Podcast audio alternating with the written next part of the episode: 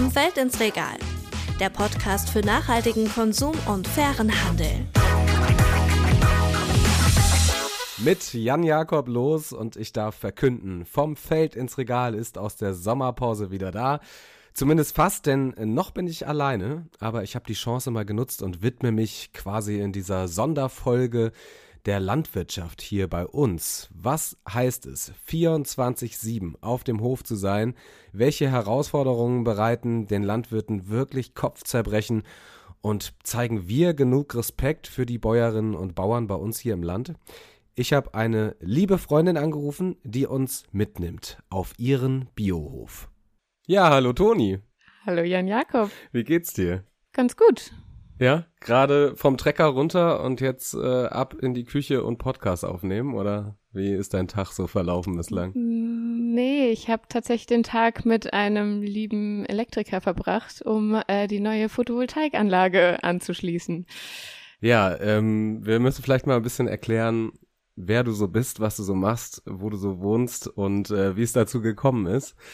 Ähm, genau, wir sind ja befreundet schon seit ein paar Jahren. Ich habe dich allerdings noch nie da besucht, wo du wohnst. Du bist Landwirtin im Westerwald, machst das mit, glaube ich, großer Leidenschaft. Ähm, erzähl mal ein bisschen, ja, was du genau machst. Äh, genau, vielleicht, wie ich hier hingekommen bin. Ich habe halt Agrarwissenschaften studiert, habe dann zwei Jahre lang mal ausprobiert, wie es so ist, im Amt zu arbeiten. Also in der Landwirtschaftskammer ist kein richtiges Amt. Ähm, und bin dann doch lieber wieder in die Praxis gegangen zu meinen Eltern auf den Hof. Wir haben einen Milchviehbetrieb mit Bullenmast, am gestützte Aufzucht, äh, machen das Futter alles selbst, ist ein Biobetrieb, der ist 2018 erst umgestellt worden. Das habe ich dann mit begleitet.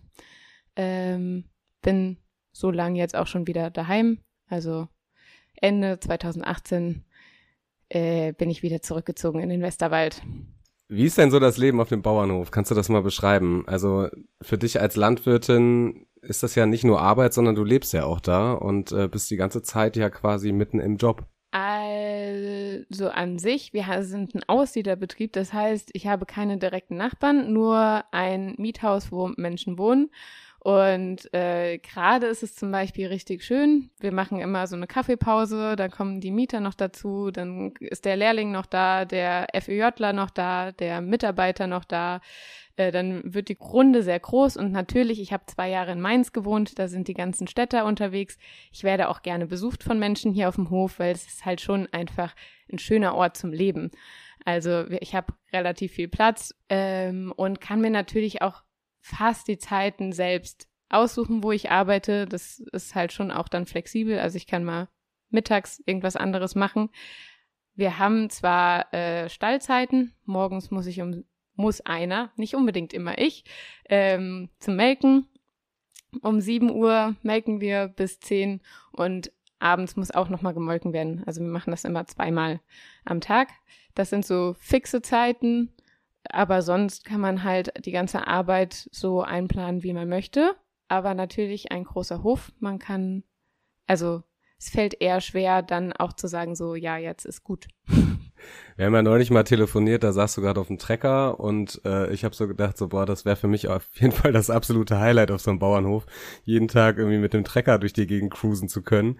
Äh, was ist für dich so das Schönste? Ähm, an sich ist das Schönste schon eher die Abwechslung weil alles mal schön ist und mal dann nicht. Also am Anfang, wenn man Silo macht und dann mit den Traktoren losfährt, dann ist das auch sehr schön. Aber wenn man dann da drei Stunden drauf gesessen hat, dann ist es dann auch einfach nur anstrengend, äh, weil man dann doch auch aufmerksam sein muss. Ähm, ich finde, was halt so Feldarbeiten angeht, muss ich zugeben, richtig schön, wenn man so in die Abendstunden oder ganz früh morgens rauskommt, wenn eigentlich noch keine Autos am Start sind und dann hat man so Felder, die so so ein bisschen weiter hinten, man kann relativ weit gucken. Das sind schon einfach äh, so, wo man tief durchatmet und sagt, boah, hier ist einfach echt schön auch. Ähm, oder natürlich mit den Tieren arbeiten macht natürlich auch Spaß, wenn da die Kälbchen auf die Welt gekommen sind, die ersten Tage mit ihren Müttern verbringen ähm, und man da jeden Tag drinne ist und die gar keine Angst mehr von, vor einen haben oder eher interessant finden, was man macht und dann zu einem kommen. Das sind dann immer so einzelne Momente, wo man dann halt äh, drüber schmunzeln muss oder die man schön findet. Warum hast du diesen Beruf gewählt? Sind es genau diese Momente oder was hat dich angetrieben zu sagen, jo, ich würde das gerne auch weitermachen, was meine Eltern da ähm, quasi auch übernommen haben in der nächsten Generation? Also da muss ich zugeben, dass ich mir, dass ich noch nicht so hundertprozentig sicher bin, ob ich das mache. Ähm, ich habe mich noch nicht endgültig entschieden und ich bin sehr, sehr, sehr froh, dass ich so coole Eltern habe, die mir den, da auch den Rücken frei halten.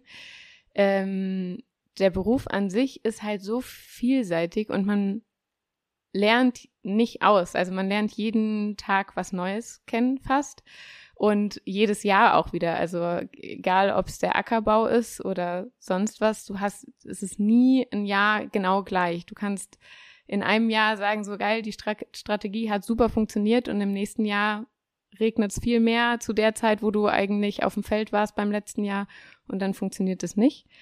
Ähm, ist es auch das, was dich so ein bisschen äh, beängstigt oder wo du vielleicht sagst, so, okay, das ist mir einfach zu unsicher?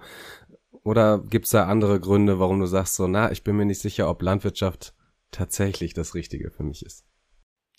Ähm, an sich ist Landwirtschaft ein richtig schönes Feld, aber es ist jetzt nicht das einfachste Feld. Also es äh, hat schon auch was mit Einschränkungen zu tun, was das Privatleben angeht. Also solange meine Eltern da sind, ist das ja alles schön und gut. Aber wenn meine Eltern nicht mehr da wären, dann muss ich halt gucken, äh, wie ich das alleine so organisiert bekomme, dass ich mir auch mal eine freie Zeit haben kann. Ich weiß nicht, wenn die besten Freunde Geburtstag feiern oder heiraten und man sagen kann, ja, vielleicht komme ich vorbei, es ist halt einfach auch ein blödes Gefühl. So in den, also nicht zu den wichtigsten Momenten von Freunden vielleicht nicht dabei sein zu können. Und trotzdem bist du eigentlich immer so begeistert, wenn du davon äh, berichtest, also von eurem Hof und äh, von der Arbeit und auch von dem Leben da und organisierst ja auch so Hoffeste und versuchst irgendwie das transparent zu machen, wie das Leben auf dem Bauernhof so ist, wie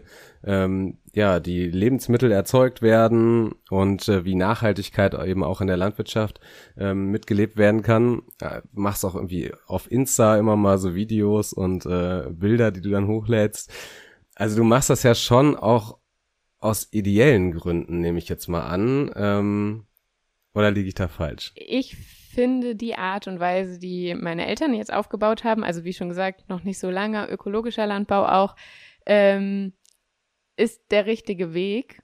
Und ich finde es richtig schön, so einen Weg mitbegleiten zu können und auch unter anderem ähm, so zu zeigen, dass es auch eventuell nicht so intensiv geht und man trotzdem einen guten Hof da stehen haben kann und die Tiere äh, alle frei auf den Weiden laufen können, ähm, ohne da großartige Einbußen zu haben, was ähm, Milchleistung angeht oder äh, Fleischqualität angeht, wobei die ja eher, eher besser ist. Ähm, und ich finde es einfach schön, sozusagen Gestalter sein zu können. Also nicht derjenige, der halt sagt so, ja, ich will irgendwie geil produzierte Lebensmittel haben, aber ich kann halt nur aussuchen, was ich kaufe, sondern ich kann halt wirklich gestalten, wie das ist. Oder wir bewirtschaften 200 Hektar Fläche. Ich bin sozusagen diejenige, die mitentscheidet, was mit dieser Fläche passiert. Und das ist halt schon, was unsere Umwelt angeht, ein großer Faktor. Also da ist halt, da können andere leider nur ihren kleinen Balkon bepflanzen. So. Was hat das denn für euren Hof bedeutet, diese Umstellung von, ich sage jetzt mal, konventionell in Anführungszeichen auf ähm, ökologisch beziehungsweise Biohof? Die größte Umstellung war, war der Ackerbau, weil da passiert halt viel, was ähm, mineralischen Dünger angeht oder Pflanzenschutzmittel, synthetische chemische Pflanzenschutzmittel, die ausgebracht werden. Und die darf man einfach nicht mehr verwenden. Und es ist halt eine Umstellung, äh, nicht mehr einfach mit der Spritze darüber zu fahren, sondern halt zu gucken, was kann man alles machen, um Beikräuter zu unterdrücken. Ja, also der größte Faktor sind tatsächlich die Beikräuter, dass man halt am Schluss doch auch die eigene Kultur ähm, auf den Feldern stehen hat. Wir hatten tatsächlich sehr Glück. Wir hatten drei sehr, sehr äh, einfache Öko-Jahre. Das heißt, es war sehr trocken, die Unkräuter sind nicht so aufgelaufen. Ähm, das war dann gut für den Anfang, aber zum Beispiel dieses Jahr war dann halt was anderes, ein sehr feuchtes Frühjahr, worüber wir uns gefreut haben, weil Wälder brauchen Regen, der Boden braucht Regen. Ähm, aber für uns halt schwierig, weil wir nicht auf die Felder gekommen sind, um zum Beispiel mit Hacken, Striegeln äh, oder so weiter die Unkräuter klein zu halten. Und das sieht man den Feldern auch an. Aber wir haben trotzdem auch was von den Feldern runtergeholt. Also ähm, da tasten wir uns ran und Betriebe, die das auch schon sehr lange machen und viele Erfahrungen haben, wie ihre Böden funktionieren, die können auch einen sehr guten Ertrag von ihren Feldern runterholen. Ich habe jetzt mal nachgeschaut, äh, letztes Jahr haben 784 Betriebe auf ökologische Landwirtschaft umgestellt. Ähm, das ist auf jeden Fall ein deutliches Plus. Also ja, 11,26 Prozent der gesamten landwirtschaftlichen Nutzfläche werden jetzt eben biologisch, nachhaltig oder ökologisch betrieben. Macht das denn auch aus wirtschaftlichen Gründen Sinn, quasi da auf Bio umzustellen oder ist es wirklich rein ideologisch, was man da macht? Als wir umgestellt haben, war es rein ideologisch. Ähm, man muss nämlich wissen, dass die Vermarktungs-, äh, also die Wertschöpfungsketten noch gar nicht so gut ausgebaut sind in dem ökologischen Bereich. Heißt, in ganz Rheinland-Pfalz zum Beispiel gibt es keine Biomolkerei. Ähm, wir haben tatsächlich einfach Glück gehabt, dass wir durch eine Genossenschaft ähm, unsere Milch dann auch als Bio vermarkten konnten, aber sie geht jetzt nach Würzburg. Das ist halt dann schon eine sehr lange Strecke. Aber das ist genau der Knackpunkt, weswegen sehr viele Betriebe auch nicht umstellen, weil die Vermarktung nicht einfach ist. Und wir haben jetzt auch eine kleine Krise, die Ukraine-Krise gehabt wodurch halt Preise teurer geworden sind und der Verbraucher auch weniger bereit war, ökologische Lebensmittel zu kaufen. Ähm, ganz anders zum Beispiel die Corona-Krise. Da sind sehr viele Leute ähm, umgestiegen auf ökologische Produkte, weil die halt viel daheim gekocht haben, nicht mehr so viel auswärts gegessen haben und dann eher darauf geachtet haben, was sie einkaufen. Im Außerhausverbrauch ist das noch gar kein Ding, dass überhaupt auf ökologische Produkte geachtet wird. Also es gibt in Städten gibt es schon einige Restaurants wahrscheinlich, die damit werben, aber ähm, das ist äh, geschwindend gering. Aber man kann schon sagen, so es gibt schon mehr und mehr Menschen, die darauf achten, auf jeden Fall Bioprodukte zu kaufen. Wahrscheinlich schon, weil die Discounter auch darauf gehen. Ähm, und da wird aber das meiste auch umgesetzt. Ähm, genau, und da sind jetzt nicht so viele Produkte ökologisch da. Es ist wirklich so, dass äh, in dieser Ukraine-Krise der Verbrauch von ökologischen Produkten eher zurückgegangen ist. Hm. Du hast ja gerade schon ähm, den Preis angesprochen, den ihr zahlen müsst, ähm, quasi für den Transport nach Würzburg. Also ihr bekommt weniger für eure Milch. Ähm, ja, das ist ja auch so ein großes Thema, der wahre Preis von Lebensmitteln und was sind die eigentlich wert? Was sind uns die halt wert als Konsumentinnen und Konsumenten? Und ähm, da habe ich mal eine interessante Studie gefunden von Wissenschaftlern der Uni Augsburg und der Deutschen Gesellschaft für Humanökologie. Die haben vor zwei Jahren eben genau zu dieser Lebensmittelbepreisung eine Studie veröffentlicht. Der Titel war Vom wahren Wert der Lebensmittel und ihrer Beziehung zur Gesundheit. Äh, jetzt lassen wir die Gesundheit vielleicht mal außen vor, weil das wird irgendwie eher noch ein neues Fass aufmachen. Ähm, aber die Autoren der Studie, die haben da eben die Folgekosten untersucht, die aus der Emission von Klimagasen, der Überdüngung, dem direkten und auch indirekten Energiebedarf ähm, sowie eben auch der Landnutzungsänderung resultieren. Also wenn man halt aus ja Weideland Ackerland macht oder aus Ackerland ähm, ja noch was anderes. Genau, und bei dieser Betrachtung konventionell erzeugter Produkte hat sich eben gezeigt, dass Lebensmittel pflanzlichen Ursprungs mit relativ geringen Umweltkosten assoziiert sind und äh, wenn diese dann in den Preis mit einbezogen werden würden, dann würden zum Beispiel acht Prozent für Äpfel und 19% für äh, Bananen obendrauf kommen, was natürlich schon eine Menge ist. Ähm, ja, und bei Fleisch sieht das natürlich noch viel krasser aus, kann man sich ja denken. Äh, da würde halt gemischtes Hackfleisch um 173 Prozent teurer werden, was natürlich dann eine Verdreifachung des aktuellen Preises entsprechen würde. Du bist ja, glaube ich, auch selber eigentlich vegetarisch unterwegs, ne? Also, das können viele nicht verstehen, aber meistens sage ich, ich esse nur das, dessen Namen ich kannte. Ja. Also von den Tieren, die wir hier haben, esse ich ab und zu Fleisch, aber ähm, sonst gar nicht. Und da ist dir der Preis aber ja wahrscheinlich auch bewusst, oder nicht nur der Preis, sondern der Wert dieses Stück Fleisch. Ich würde sagen, mir ist da eher der Wert bewusst. Also ähm, bei uns wird Fleisch auch nie weggeschmissen. Ähm, und bei uns liegt auch viel weniger Fleisch auf dem Grill, weil wir sagen, okay, dann hat jeder ein Stück oder höchstens anderthalb Stücke Fleisch und die genießt der richtig und da muss keiner mehr mit einem Tablett hinterherlaufen und sagen, hey Leute, komm, du kriegst doch noch ein Würstchen runter oder du noch ein Würstchen. Das ist jetzt, das war jetzt auf dem Grill. so, also das passiert bei uns nicht, weil es halt schon ein anderer Wert ist. Also wenn wir was machen, dann möchten wir auch, dass es, dass wir es genießen. Glaubst du auch, das ist mittlerweile angekommen bei den Menschen, dass sie irgendwie äh, checken, okay, so ein Stück Fleisch ist halt was wert, weil nach wie vor gibt's ja halt diese Dumpingpreise in den Supermärkten, äh, die sich immer alle selber übertreffen, gerade wenn irgendwie die Grillsaison anfängt. Ja, muss doch eigentlich so ein Schlag ins Gesicht sein, oder? Für so eine Erzeugerin wie dich jetzt, die dann denkt so, Leute, ich weiß, was das bedeutet, wenn so ein Stück Fleisch für so einen billigen Preis angeboten wird. Ja, ich würde jetzt mal, also da könnte ich halt fies sein und fragen, wie oft achtest du da drauf? Vor allen Dingen, wenn du auswärts isst. Ja, tatsächlich recht selten, ja. So, und das ist halt in, bei den meisten so. Deswegen legen wir auch sehr viel Wert darauf, äh, Hochfeste zu machen oder Schulen einzuladen, Kindergärten einzuladen. Ähm, ich hätte auch gerne die 13. Klasse da, also die bald Verbraucher, äh, weil es halt schon, also klar, die die Grundschulkinder, die lernen dann so ein bisschen den ersten Kontakt und woher kommen Lebensmittel und so ein bisschen Wertschätzung kennen. Aber es ist natürlich halt viel interessanter mit den Leuten, die halt wirklich einkaufen, äh, mit denen ins Gespräch zu kommen und auch vielleicht mal so ein bisschen zu diskutieren, weil es werden sehr viele Vorwürfe gemacht, warum Landwirte Tiere so und so halten.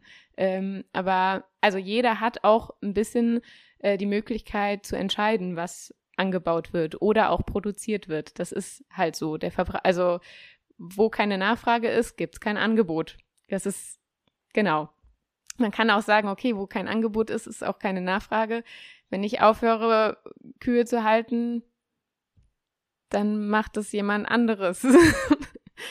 also dann hoffe ich halt, dass genauso viel Biomilch gekauft wird, so ähm, von einem anderen Betrieb, aber da würde ich halt, sehe ich gerade unseren Betrieb als ähm, ein, eine sehr gute Art und Weise in der Produktion mit Tieren umzugehen zum Beispiel. Also kommen wir vielleicht nochmal zu diesem wahren Preis der Lebensmittel zurück. Ähm, da geht's ja um diese Umweltfolgekosten. Glaubst du denn, dass wir auf dem Weg sind, dass diese Umweltfolgekosten in Zukunft damit einberechnet werden und dass dann zum Beispiel Milch halt deutlich teurer sein wird im Supermarkt auch, als es momentan der Fall ist? Ähm, es kann sein, dass es so oder so kommt, weil einfach es äh, nicht, also Ressourcen einfach immer knapper werden ein wenig und äh, dann halt die Produkte teurer werden, wofür viele Ressourcen gebraucht werden. Ähm, ich hoffe eigentlich schon, dass ähm, ich möchte nicht, dass Milch unbedingt ein Luxusgut ist und dass manche Leute sich das vielleicht gar nicht mehr leisten können. Ähm, Finde ich, fände ich auch ein bisschen unfair. Aber ich fände es auch gut, wenn gesunde ähm, Lebensmittel, die halt wenig Ressourcen verbrauchen, günstiger werden. Also warum ist, also weil teilweise ist es halt wirklich so, dass wenn du Gemüse kaufst, es gar nicht günstiger ist als die, also wenn du Fleisch kaufst. Und das finde ich, das kann nicht sein. Das sollte auch nicht sein. Da habe ich auch noch ein interessantes ähm, Zitat zu gefunden. Und zwar von einem Hamburger Sternekoch, Thomas Imbusch heißt der, der hat so vor gut anderthalb Jahren gegenüber dem NDR gesagt, verführt von der Lebensmittelindustrie halten wir Essen für ein Konsumprodukt unter vielen. Also ich merke halt schon, dass es das Essen nicht mehr unbedingt Genuss auch manchmal ist. Also das ist, war ja das, was halt ähm, bei Corona auf einmal da war. Viele Menschen sind daheim geblieben. Viele Menschen hatten mehr Zeit für ihren Alltag auch, weil es halt weniger außenrum war. Und da sind ja auch viel mehr auf Bioprodukte umgestiegen, weil sie auf einmal ähm, einfach dieses Kochen auch wieder zelebriert haben und dann gesagt haben, ja, ich möchte mir was sehr Leckeres kochen und nehme mir jetzt die Zeit dazu. Ähm, das ist auch das, was ich so von außen gehört habe, dass halt viele wieder richtig Spaß dabei bekommen haben, ähm, auch mit der Familie wieder zusammen zu essen. Und sonst ist halt Essen oft nur so ein, okay, ich, ich arbeite und habe eine 30 Minuten Pause und da muss ich irgendwas in mich reinstopfen und dann geht's weiter. So, also Essen es wird nicht mehr so viel Zeit und Raum gegeben und es wird nicht mehr so genossen. Also es sieht man ja auch so an was alles noch auf dem Teller liegen bleibt oder sowas oder die Portionen, die einfach riesig sind. Es gibt also Restaurants, wo einfach unfassbar viel auf dem Teller drauf ist. Man kann das eigentlich nicht alles essen und es ist einfach nur ein reinspachteln und nicht mehr nice. Das ist ein mega leckeres äh, Gericht, so was man genießt. Ja, du hast ja gerade gesagt, was alles so weggeschmissen wird, äh, bringt uns zum Punkt Lebensmittelverschwendung. Das sind elf Millionen Tonnen, die da in Deutschland jährlich weggeschmissen werden ähm, und als ja Lebensmittelverschwendung gelten. Das ist doch für jemanden auch, der dann in der Landwirtschaft arbeitet und ähm, quasi jeden Tag sich den Allerwertesten aufreißt dafür, dass halt Essen auf den Tisch kommt letztendlich bei den Menschen, muss das doch auch total, ja, traurig und irgendwie ätzend sein, oder? Richtig traurig, vor allen Dingen, ähm, ich arbeite ja auf einem Milchviehbetrieb und einem Bullenmastbetrieb. Das heißt, meine Produkte, die ich hauptsächlich verkaufe, ähm, das sind halt auch alles Tiere. Also, und die kannte ich. Das, und das finde ich halt ähm, noch viel härter, wenn man dann halt sieht, dass das halt nicht gewertschätzt wird, weil für mich sind es halt Individuen. Also unsere Tiere haben alle Namen und das ist, also macht einen mit Sicherheit das nicht leichter, sie vom Hof zu verkaufen, aber ähm, ich will auch so mit dem umgehen. Ich möchte, dass es für mich Individuen bleiben und auch ähm, Tiere bleiben, die ich lieb gewinne. So, jetzt nicht wie ein Haustier, weil ich weiß von vornherein, dass ich mich irgendwann damit, also von ihnen verabschieden muss, aber genau, man geht einfach anders damit um und man arbeitet jeden Tag mit den Tieren. Das wäre blöd, wenn es nur Nummern wären. Ich weiß, dass sich die Frage beschäftigt. Ähm, wie kann man das denn ändern, dass die Menschen da anders drauf blicken und erst gar nicht auf die Idee kommen, überhaupt ja Lebensmittel wegzuschmeißen? und vielleicht ein bisschen mehr Bewusstsein dafür zu haben, was sie da auf dem Teller sich äh, servieren. Ja, es ist, äh, also ich habe da kein Allheilmittel, muss ich einfach sagen, aber das gibt's ja bei so Fragen nie. Ähm, meine Möglichkeit ist, also ist es halt nur zu sagen, okay, hey, früh anfangen und wirklich Bewusstsein schaffen, was halt hinter Produkten steht. Also dass man einen bewussteren Konsum auch äh, schafft. Mm, ich finde es ein bisschen schwierig, weil ich merke halt, ähm, dass man eher auf Sachen aufmerkt, also achtet, wenn man halt wirklich mal so ein Erlebnis damit hatte. Äh, deswegen machen wir sehr viel eher mit Lernort Bauernhof, weil es halt was anderes, wenn man halt dann vor den Bullen steht und dann die Kinder fragt so, ja, und wofür sind die Bullen da? Ähm, ist ja noch witzig, wenn die sagen, so ja, um die Diebe einzufangen. Ähm, aber die meisten wissen halt nicht, wofür die Bullen da sind. Dann irgendwann kommen sie da drauf, ja, um Kälbchen zu machen. Das ist ja, wer von euch mag Hamburger? Da gehen alle Hände hoch. Und was ist die Frikadelle? Und dann merkt man auf einmal so, äh, die, meistens ist so die Hälfte da, die dann sagt, oh, lecker. Und die andere Hälfte sagt so, das sind die? die essen wir. Einfach, dass da, da ist einfach keine Kopplung mehr da und das ist auch nicht verwerflich, wenn man überlegt, dass es sowas gibt wie Bärchenwurst. Wie, wie soll man denn noch verstehen, dass Bärchenwurst mal ein Rind war? So. Also wir haben ja versucht, alles Mögliche zu machen, um das möglichst groß auseinanderlaufen zu lassen, dass man gar nicht mehr sieht, wo was das Fleisch mal vorher war. Da kommen wir natürlich jetzt gerade wieder zu dieser Geschichte, dass halt gerade Fleisch einfach auch ja, teurer werden muss, also den wahren Preis bekommen muss und man nat natürliche ähm, pflanzliche Lebensmittel vielleicht äh, pushen sollte, auch gerade vor dem Hintergrund des Klimawandels, ähm, wenn wir an die ganzen klimaschädlichen Gase denken, die da auch so ja, in der Viehzucht entstehen. Also das wird dir ja als Landwirtin mit Vieh auch bewusst sein. Das ist mir komplett ist bewusst. Das, ist das auch was, wo die Politik quasi ran muss, zu sagen so, pass auf, wenn ihr Fleisch essen wollt, muss das teurer sein. Wenn ihr Vieh züchten wollt, dann muss das auf jeden Fall in Relation stehen zu dem, was ihr mit diesen Ressourcen sonst an Lebensmitteln herstellen könntet. Also das, das Ding ist ja, dass da ähm, den Landwirten relativ wenig ähm, irgendwie was vorzuwerfen auch ist. Also da kann, also äh, weil die Preise werden sowieso den Landwirten diktiert. Also da ist eher äh, das Handel oder sowas Kosten umschichten müsste, dass halt zum Beispiel nachhaltiger Pro Produkte einfach ähm, auch weniger kosten. Also ich finde es ein bisschen unfair, äh, dass wenn jemand darauf achtet, also sagt so, hey, ich will möglichst wenige Ressourcen verbrauchen, ich esse vegetarisch oder vegan und äh, sorgt dafür, dass ich fair produzierte oder nachhaltig produzierte Klamotten kaufe, dass die immer mehr zahlen müssen. Und die anderen halt, wo gesagt wird, okay, äh, Wasser wird verschmutzt äh, oder Luft wird verschmutzt oder sonst was, also die freien Güter, die nichts kosten, äh, dass die Preise gar nicht irgendwo auftauchen. Also klar muss da irgendwas in der Hinsicht passieren.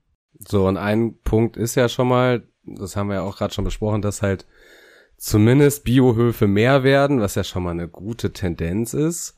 Also da müsste es natürlich dann auch noch mehr Unterstützung seitens der Politik geben, nehme ich mal an, weil die Umstellung von riesigen konventionellen landwirtschaftlichen Betrieben auf dann auch in der Regel kleinere Biohöfe ähm, bedarf ja ein bisschen Zeit und so viel Zeit haben wir ja nicht. Oder wie schätzt du das ein? Das ganz kleine Problem, was wir haben, ist, dass wenn wir jetzt sagen, okay, wir stellen alles einfach so, wie es ist, auf Bio um, das würde nicht unbedingt funktionieren, weil den Konsum, den wir gerade haben, mit der Lebensmittelverschwendung, mit dem Fleischkonsum, mit den, also und anderen tierischen Produkten auf der gleichen Fläche, das würde auf dem Stand, den wir haben, gerade nicht so gut funktionieren. Also es sind sehr, sehr, sehr, sehr viele Jahre keine Forschungsgelder in ökologischen Landbau reingegangen ähm, sondern eher in die konventionelle Landwirtschaft, weil man halt Pflanzenschutzmittel verkaufen kann und da auch viel Geld mitmachen konnte. Deswegen sind da sehr viele Firmen draufgegangen und da ist halt ganz viel nicht passiert im ökologischen Landbau, was jetzt gerade nachgeholt wird. Heißt, wie kann man vielleicht mehr Ertrag vom Feld holen, ohne ähm, Spritzmittel zu verwenden, heißt mehr Gemenge anbauen, heißt unterschiedliche Kulturen anbauen, was sowieso besser für den Boden ist, als wenn man eine Kultur nur drauf ähm, aufbaut. Und ähm, dann halt auch den Konsum zu um zu gestalten, dass wir halt nicht so viel Fläche brauchen. Also wollten wir genau das Gleiche jetzt in Öko haben, bräuchten wir mehr Fläche und das wäre klimatisch auch nicht gut. Das sind auch sehr gerne die Argumente, die konventionelle Vertreter sagen, dass das gar nicht geht. Wir könnten gar nicht auf Bio umstellen, weil es ja weniger Ertrag ist und dann müssten wir mehr Wälder holzen oder so abholzen. Aber es wird halt nie das ganze System betrachtet, wo man sagt so, ja, okay, aber dann lass doch gleichzeitig, also nicht nur, sondern lass gleichzeitig halt gucken, wie wir weniger Lebensmittel verschwenden. Also da sind halt viele Schrauben, die man drehen kann. Einmal Fortschritt im Anbau und äh, nicht mehr so viel verschwenden, äh, kon den Konsum zu ändern. Also da sind überall Schrauben, die wir drehen könnten, dass das halt nachhaltiger wird. Aber es gibt halt nicht eine einfache Lösung, wo wir, oder eine Schraube, wo wir das hinkriegen mit. Hast du denn einen Tipp, den du gerne nach Berlin schicken würdest zu Cem, unserem äh, Bundeslandwirtschaftsminister? Ähm, Schwierig, schwierig. Also, also er tut ja auch ein bisschen leid in seiner Rolle. Ja, oder? also es ist, äh, es ist, ne, ich glaube, Agrarminister war nie eine schöne Aufgabe, weil man, also das ist ja generell so, das Landwirtschaft ist so vielfältig. Das merkt man in jeglichen Regeln, die gemacht werden. Wenn eine Regel gemacht wird, Auflagen zum Düngen oder sonst was, dann fallen oft andere Betriebe daraus, die halt nichts schlecht für die Umwelt machen, aber halt nicht in dieses Raster passen und dadurch Riesenprobleme haben, trotzdem weiter zu wirtschaften. Ähm, ich würde schon sagen, dass man den ökologischen Landbau ähm, stärken sollte. Das kann man zum Beispiel, indem Schulverpflegung, Kantinen und sonst was zum Beispiel mehr Ökoprodukte auch drinne haben. Weil eigentlich fehlt es uns einfach gerade am Absatz. Wenn der Absatz hochgehen würde, dann würden halt ganz viele Transportkosten günstiger werden, äh, der, die Verarbeitung von Produkten würde günstiger werden. Es ist halt immer noch, es ist zwar schon groß, aber es ist immer noch ein bisschen Nische auch. Ja, alles angucken und überall schrauben. Aber das kann man halt einer Person nicht aufbürden. Das ist. Ähm Wo würdest du denn gerne noch weiter schrauben an eurem Hof? Also was wünschst du dir da so für die Zukunft? Ich war ja jetzt noch nicht da, aber werde ja bald mal vorbeischneiden und mir endlich deinen schönen Bauernhof angucken. Aber ja, was sind da so deine Wünsche für die Zukunft? Also ich habe, also es ist halt schon so, dass ich so ein bisschen Gewissensbisse habe mit Tierhaltung an sich, weil es ist halt echt, also es sind zwei schöne Jahre, die man mit den Tieren hat, wenn sie in der Mast sind und danach gibt man sie halt ab und das ist kein schön, also es ist kein schöner Moment. Ähm, deswegen ist es schon so, dass ich äh, gerne den Ackerbau noch ein bisschen optimieren würde, dass man eher darauf geht, das dann auch wirklich für die Menschen direkt anzubauen die Produkte. Und eigentlich finde ich den Weg, den mein Papa geht, also mein Vater, ich würde mal so ganz leicht im Hinterkopf hat er halt so den Traum von einem kompletten autarken Hof. Der ist eigentlich ganz, ganz schön, wenn man halt so denkt, okay, ich krieg es hin, ein System äh, zu schaffen, was seine eigenen Ressourcen eigentlich selbst wieder machen kann ähm, und kaum angewiesen ist, um was zuzukaufen. Das ist halt auch ein sehr nachhaltiges System weil das halt nicht angewiesen ist auf, auf einmal hohe Preise. Ähm, genau. Also ich würde sagen, so diesen Traum so weiter zu verfolgen, einen autarken Hof, der viele Menschen mit guten Lebensmitteln versorgen kann. Ähm, vielleicht auch ein bisschen mehr Gemüse anzubauen, ähm, fände ich super. Fände ich schon mal ganz gut. Nicht so ganz hoch. Fände ich auch gut. Fände ich auch gut und ich freue mich auf jeden Fall drauf, äh, euch da zu besuchen im schönen Westerwald und ähm, bedanke mich ganz herzlich bei dir, Toni, für dieses Gespräch und die ganzen Insights in dein Landwirtschaftsleben und in dein Leben auf dem Bauernhof und in deine ja, äh, gute Seele, die du nach wie vor behältst bei dem ganzen Druck und Stress, der ja auch irgendwie mit dazu gehört. Da haben wir jetzt viel von gehört. Und äh, man kann natürlich auch weiterhin miterleben, was du so erlebst jeden Tag, äh, wenn man bei Instagram vorbeischaut. Ähm, wonach muss man suchen? Alles untenstrich Wiesenhof. Das ist die Instagram-Seite. Ich mache nicht jeden Tag was. Ähm. Dafür hast du auch gar nicht die Zeit. Ja. Wenn ich auf dem Traktor sitze und das Lenksystem mal drinne ist, dann kann ich äh, da auch gut, gut Input geben. Aber gerne immer Fragen stellen, dann kann ich das gerne auch äh, beantworten da. Also ich bin sehr dankbar über Fragen, weil manchmal weiß ich halt auch nicht, was die Menschen schon wissen und was sie noch nicht wissen. Toni, wir sehen uns in zwei Wochen. In zwei Mach's Wochen. gut. Ciao, ciao. Tschüssi. Das war Vom Feld ins Regal, ein Podcast der Initiative für nachhaltige Agrarlieferketten. Wenn du mehr zu nachhaltigem Konsum und fairen Handel wissen willst, schau auf Instagram vorbei bei Ich will fair.